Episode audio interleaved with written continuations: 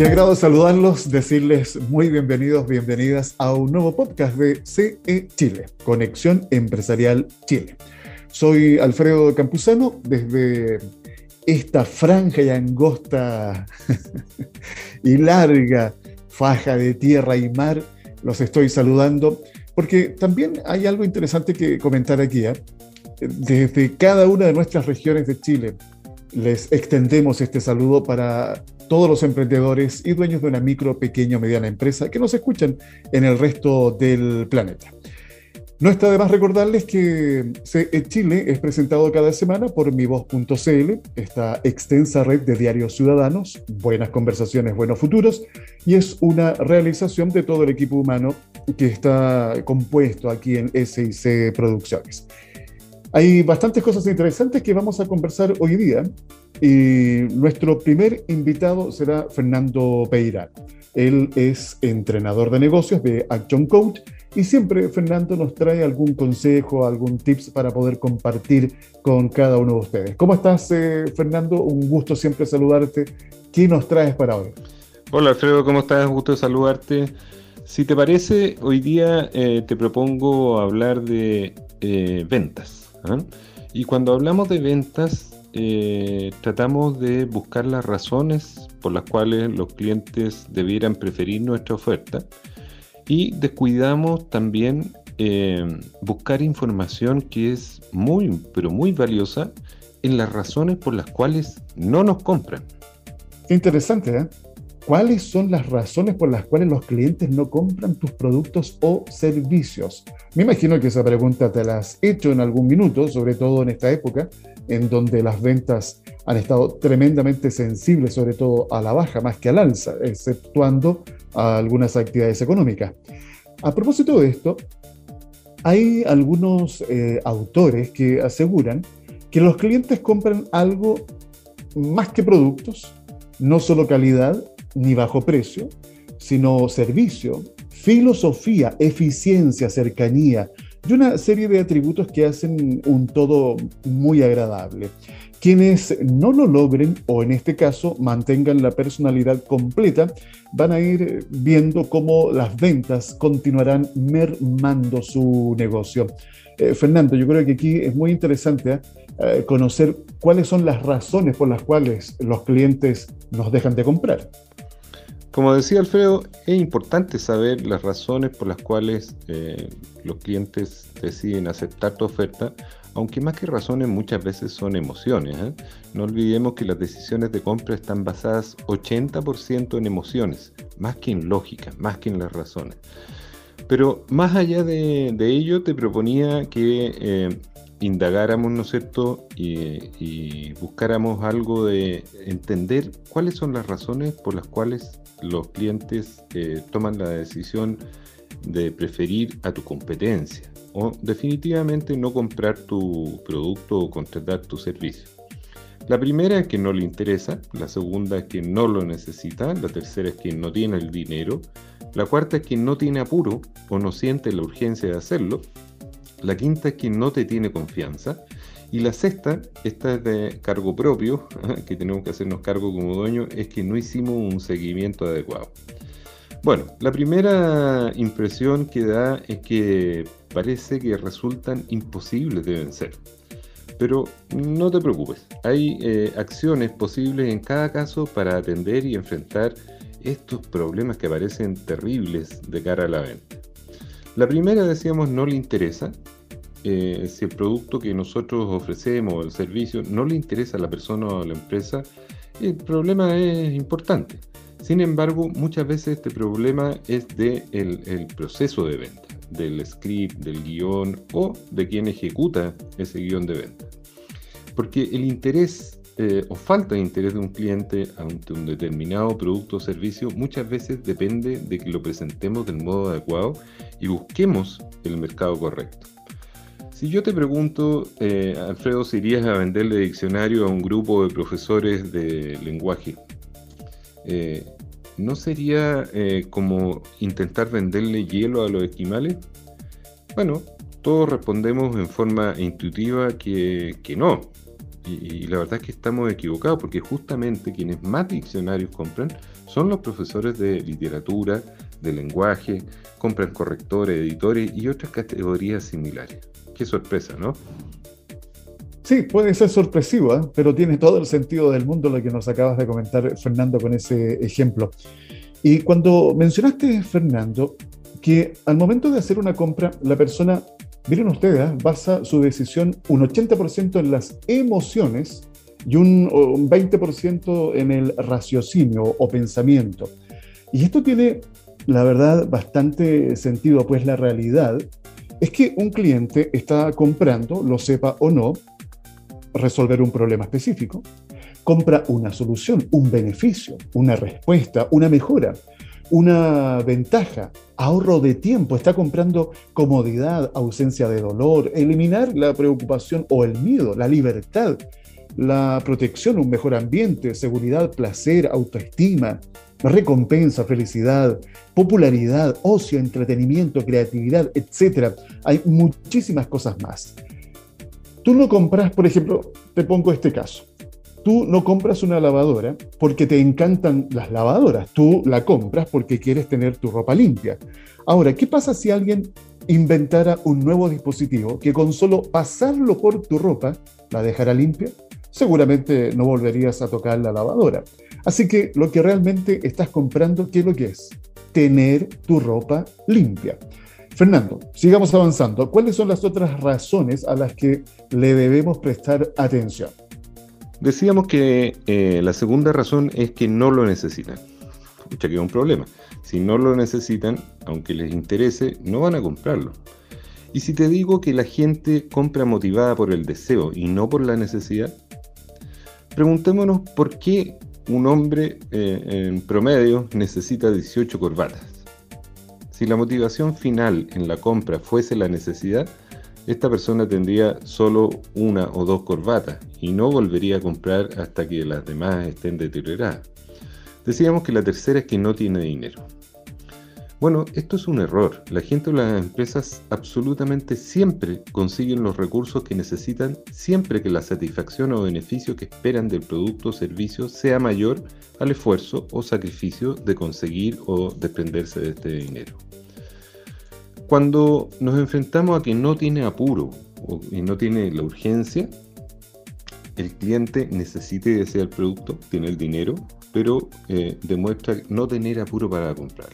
Algunas pistas. Si alguien está verdaderamente motivado, créeme que no va a demorar su decisión. Así que posiblemente no ha, no ha sido o no hemos sido muy hábil en despertar un verdadero deseo por su producto o servicio.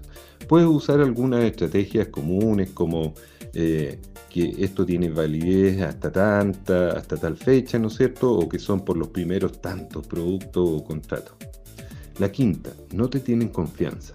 Y esto sí que es eh, importante. Porque nadie le entrega su dinero a una persona que no le tiene confianza. Entonces el proceso tiene que estar diseñado para generar confianza. Tienes que ocuparte de brindar información, tener referencia de otros clientes, otorgar garantías, que es una estrategia muy eficaz para generar confianza. La sexta, decíamos que eh, esta es responsabilidad total de nosotros, eh, que no hubo seguimiento. Un dato, apenas el 20% de las ventas ocurren en el primer encuentro. Y que apenas eh, se suma un 10% adicional en el segundo intento. Y que entre el tercero y quinto se produce un 5% adicional. Y que incluso en el séptimo hay un 3% de ventas residuales. Entonces, cuánto dejamos sobre la mesa cuando no hacemos un seguimiento adecuado. Y esto no significa acosar, ¿no es cierto?, a nuestros clientes, sino que eh, eh, demostrarles interés genuino, ¿ah? que estás interesado en atenderlos. Bueno, espero que les haya sido útil, eh, muy práctico este consejo, este tips que nos trajo esta semana Fernando y hayan anotado ahí las razones para no seguir cometiendo esos errores. Recuerden que en el momento en que una empresa reconoce que vende beneficios o soluciones, tiene una ventaja gigantesca y si después logre identificar cuáles son exactamente los que busca su mercado y resuelve su producto, bueno, pues van a poder conectar de una forma más natural con sus clientes y seguro tendrán más éxito que su competencia. Como siempre, Fernando Peirano, entrenador de negocios de Action Code, compartiendo estos importantes consejos y tips. Gracias, eh, Fernando. Que tengas una buena semana. Eh, ¿Qué reflexión nos dejas al momento de despedirte? Como vemos, Alfredo, eh, el verdadero secreto de las ventas está en la preparación previa. Tenemos que saber con exactitud qué vendemos, qué necesidades estamos resolviendo, cómo despertar el deseo de nuestros clientes o potenciales clientes, cómo darles seguridad y confianza para la operación y cómo, cómo simplificarles, por ejemplo, toda la operación de compra y pago. Y finalmente, ocuparnos de hacer el seguimiento. Entonces, mi recomendación es que busquemos, eh, preguntemos a los clientes las razones por las cuales nos compren y también las razones por las cuales no nos compren. Ahí tienes información muy valiosa que te ayudará a incrementar tus ventas y tus resultados. Te deseo mucho éxito. Tecnología.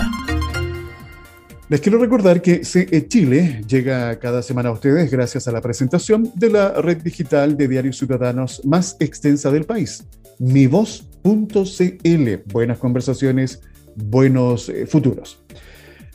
Para introducirnos con nuestra siguiente invitada, les quiero comentar lo siguiente. Los fundadores de Laboratoria, la exitosa organización que capacita a mujeres e instituciones para la era digital y que ha sido reconocida más de alguna oportunidad, por ejemplo, por el presidente o el expresidente de Estados Unidos, Barack Obama, y Mark Zuckerberg, acaban de anunciar la creación de su spin-off Caudal se trata de una nueva empresa que tiene el objetivo de potenciar la adaptabilidad ante el cambio en las organizaciones. Muy interesante este, este tema, cómo nos adaptamos a los cambios. Para conocer más de cerca a la fundadora de Laboratoria y cofundadora de Caudal, voy a saludar y darle la bienvenida a CE Chile a Marisol Alarcón. Un gusto de saludarte, Marisol. Muy bienvenida. Hola Alfredo, muchísimas gracias por la invitación a Conexión Empresarial. Un gusto estar aquí. Gracias por aceptar nuestra invitación, Marisol. Yo sé que eres una reconocida innovadora del ecosistema nacional. Tal vez no te guste hablar mucho en primera persona, pero eh, creo que, a ver, creo que a veces es interesante escuchar un poco la experiencia de personas como tú. Si bien es cierto, yo tampoco soy muy amigo de las etiquetas, pero también nos sirven para entender y comprender cómo se va desarrollando este ecosistema. ¿Te defines tú, Marisol, como una innovadora social o una innovadora tecnológica? Bueno, la verdad, a mí no me gusta mucho este tipo de, definiciones en las personas, porque creo que también alejan a quienes quieren entrar en este rubro muchas veces del emprendimiento, de la innovación, porque suenan a que son quizás etiquetas para solo algunos, ¿no?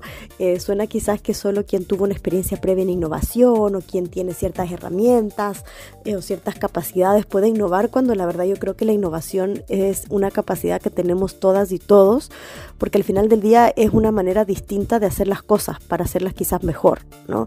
Em, entonces, igual, desde ese punto de vista, yo creo que mi trabajo sí se ha enfocado mucho más en la innovación social eh, y en eso tengo una trayectoria ya de más de, yo diría, de unos 15 años, eh, trabajando desde la sociedad civil, en el gobierno eh, y obviamente también desde el emprendimiento social con laboratoria y ahora con caudal ya desde el mundo de la, de la, empresa privada, con impacto, una, una empresa que quiere ser empresa B, porque definitivamente eh, en todos los espacios donde yo me muevo y no podría ser de otra forma por mi manera de ser, es en espacios que generen impacto en las personas, para que todas y todos nosotros podamos al final del día ser felices y elegir, ¿no? Eh, elegir a qué nos queremos dedicar, elegir cuáles son nuestros sueños y ojalá tener las mismas oportunidades para poder llegar a ellos. Para mí eso es igualar la cancha y, la verdad es que toda mi vida me he sentido una afortunada por, por tener muchos privilegios, ¿no? Por tener una familia eh, consolidada que me apoya por tener acceso a una buena educación, por tener acceso a buenos equipos de trabajo y a oportunidad de seguir aprendiendo en mi,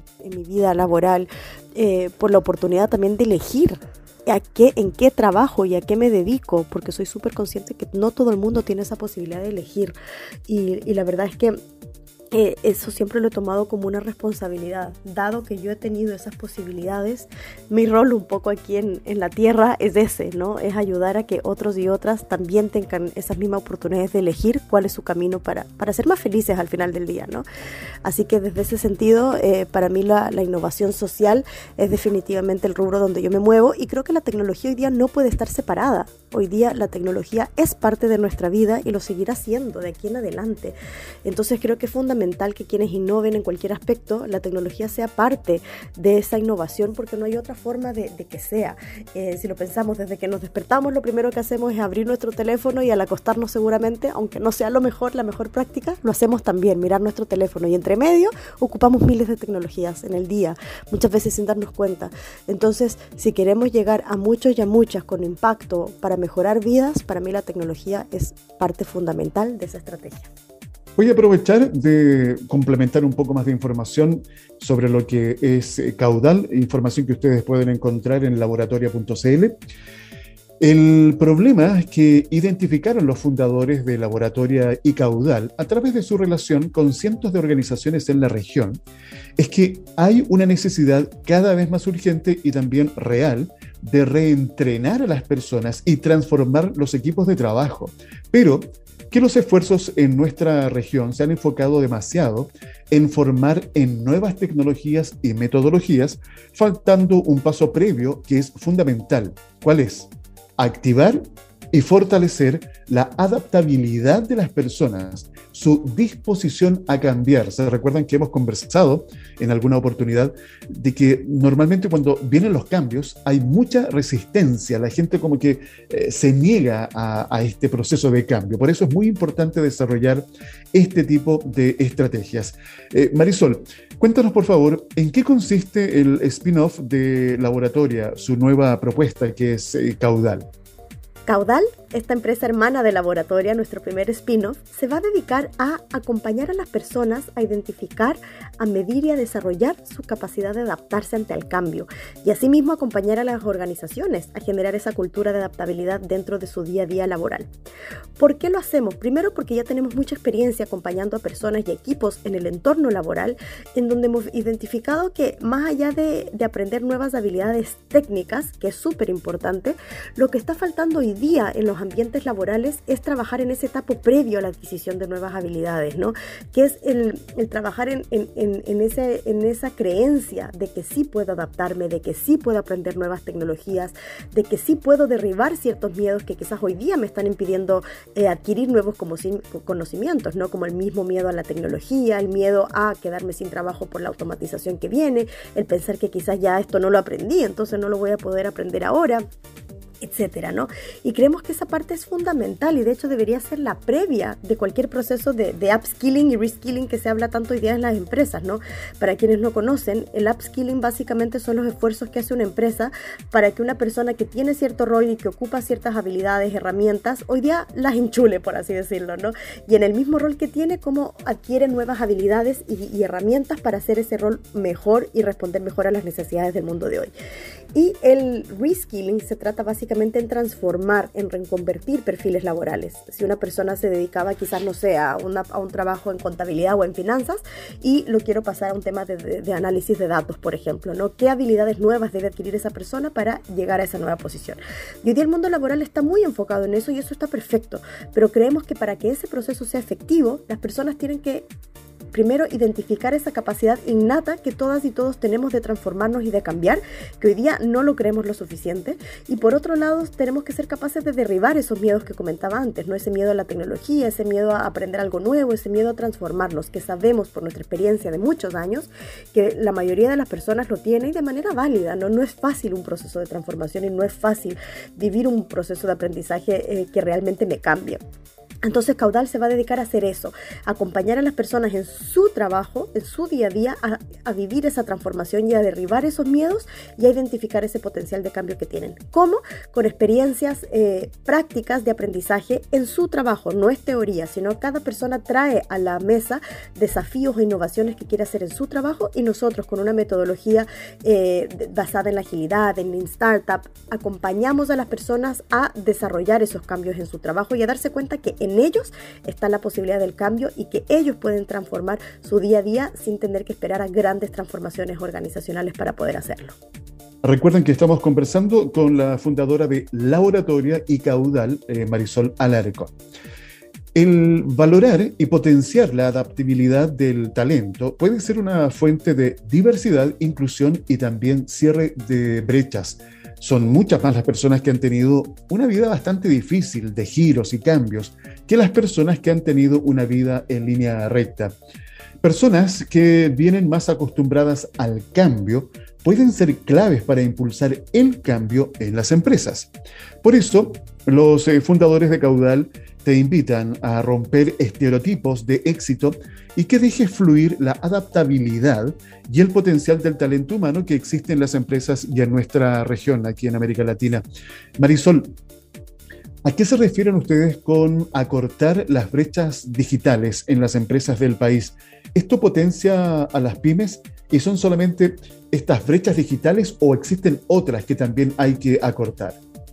Cuando hablamos de brechas digitales en las empresas, por supuesto que incluimos empresas grandes como medianas, pequeñas y hasta microempresas, eh, nos referimos a que hoy día em, hay una concepción de que la tecnología es algo quizás inaccesible para todas y todas, que es tema de ciertas áreas de una organización o quizás es competencia de quienes tienen las capacidades y las habilidades tecnológicas desarrolladas, ¿no? A través de un título específico en programación o en tecnología o experiencia en estas áreas, ¿no?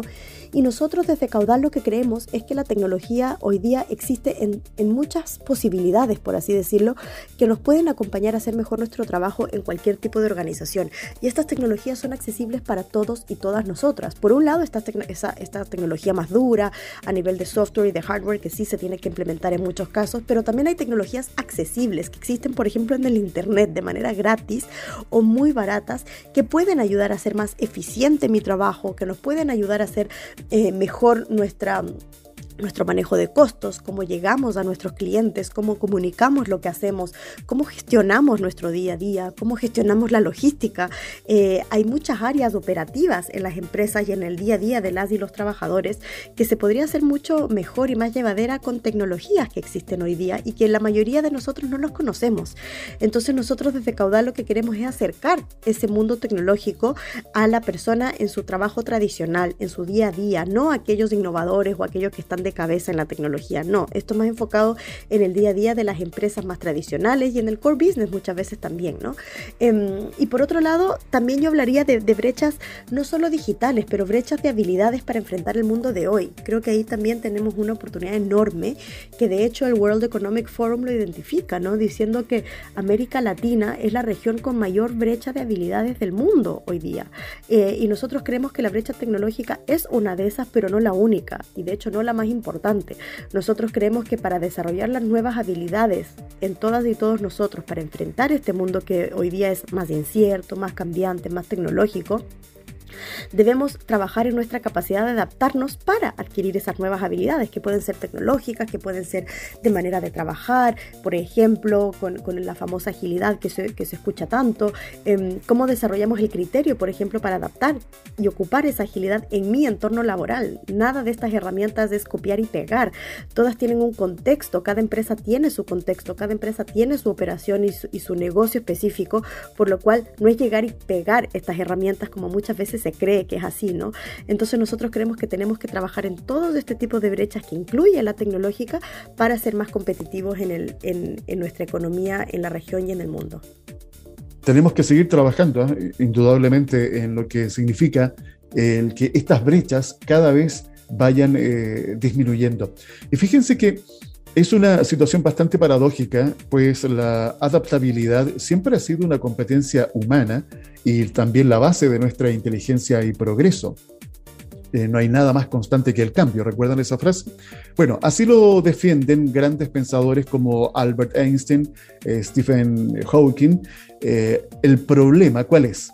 Es que hemos sido formados para ser firmes como el roble, escogiendo una profesión, subiendo una escalera corporativa o lo que conocemos como hacer carrera dentro de una empresa, defendiendo nuestras ideas con convicción. Ahora, estamos en una época, y yo diría en una era de cambios, donde no sabemos cuáles serán los retos y trabajos del futuro. ¿Qué es lo que pasa con Caudal? Caudal te invita a dejar atrás esas creencias que son limitantes y más bien buscar ser como el agua, determinados y al mismo tiempo flexibles para abrirnos a nuevos caminos. Marisol, ¿cuáles crees tú que son las ventajas de instalar una cultura de la adaptabilidad en las empresas, ya sea las grandes empresas, pero también en las pymes de nuestro país? Mira, yo creo que contar con una cultura de adaptabilidad en todo tipo de organizaciones eh, tiene un montón de beneficios. Por un lado, nos permite eh, asimilar que el camino fijo y quizás el statu quo hoy día ya no es lo que más necesitamos para, ser competitivos en el mundo de hoy, sino que debemos valorar mucho más nuestra capacidad de, ser flexibles, de adaptarnos, de cambiar, ya sea nuestra gestión, nuestros productos, nuestros servicios, nuestra, nuestra manera de trabajar para llegar mejor a las necesidades de nuestros clientes que también ha cambiado mucho más que nunca, ¿no?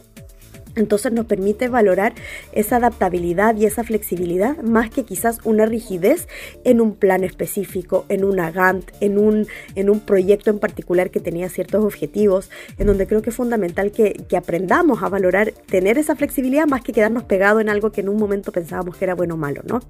Y si eso está inmerso en nuestra cultura, las personas de los distintos equipos no van a tener miedo a cuestionar algo que ya se había decidido, a plantear ciertos cambios, a plantear ciertos nuevos aprendizajes y eso nos va a permitir eh, aprender y adaptarnos mucho más rápido para el mundo cambiante en el que estamos. Creo que otro beneficio de la cultura de adaptabilidad es que nos permite visibilizar el potencial de las personas mucho más de que lo que quizás lo estamos haciendo hoy, porque hoy día como que tenemos la tendencia a valorizar el talento en base a estándares tradicionales, ¿no? que quizás hoy día ya no son tan eficaces como un título universitario, como experiencia en tal o tal eh, área, como eh, quizás eh, manejo de ciertas habilidades o herramientas em, o o experiencia en ciertos liderazgos, cuando sí son importantes, pero creo que hoy día lo principal es identificar qué, tan, qué tanto una persona se puede adaptar.